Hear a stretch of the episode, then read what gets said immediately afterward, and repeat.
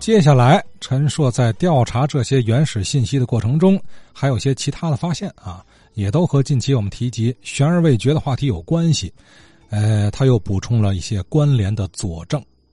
呃，一个是张明启先生后人，他不是文化革命以后给他轰到那个呃民主党住去了。呃，这个我看到的一九三七年的门牌号的记录呢，我猜测啊，跟50年代的或60年代的这个门牌号呢，它是反个的。它是单双号反了，也就是说，头两天唐老师也提到过的这个所谓的白公馆，还有这个赵四小姐他们家这个那两栋楼老照片里都能看见，也都拆了，很漂亮。那个，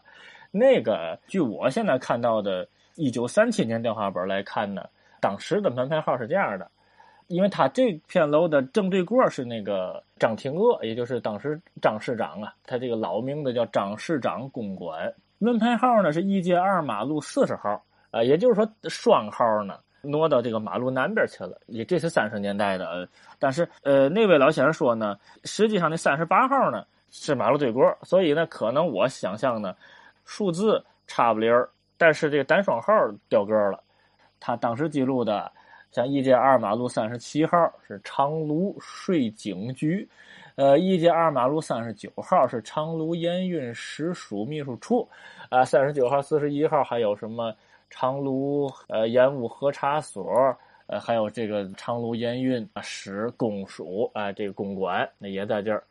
也就是说，这个所谓的白公馆，还有那个赵四那个楼，这可能都是一片楼。在三千年的产权归属呢，也或者说是这个使用的单位呢，是长芦盐务。包括像这个，我们还见过一张老照片呢，是这个四十年代日本时期拍摄的，是现在的这个平安街应该是啊，现在这楼还有。那个文物挂牌啊，应该写的叫鲍贵清是吧？鲍贵清故居，这个楼呢，我们在看到日本这张老照片上呢，门口这个牌匾都拍上了，呃，竖着的牌匾写的是呃长芦盐务管理局吧？看来啊，当时这医药组界啊，在那个年代，这个盐务这个部门在这儿占用的楼宇建筑是很多的。还有民主道上后期的三十八号、三十六号并排所谓白崇禧公馆赵四小姐住所。从三十年代电话登记簿来看，都是长路盐务的机构占用啊！这也实锤印证了什么呢？就是唐文全关于几张这个建筑老照片的比对完全正确。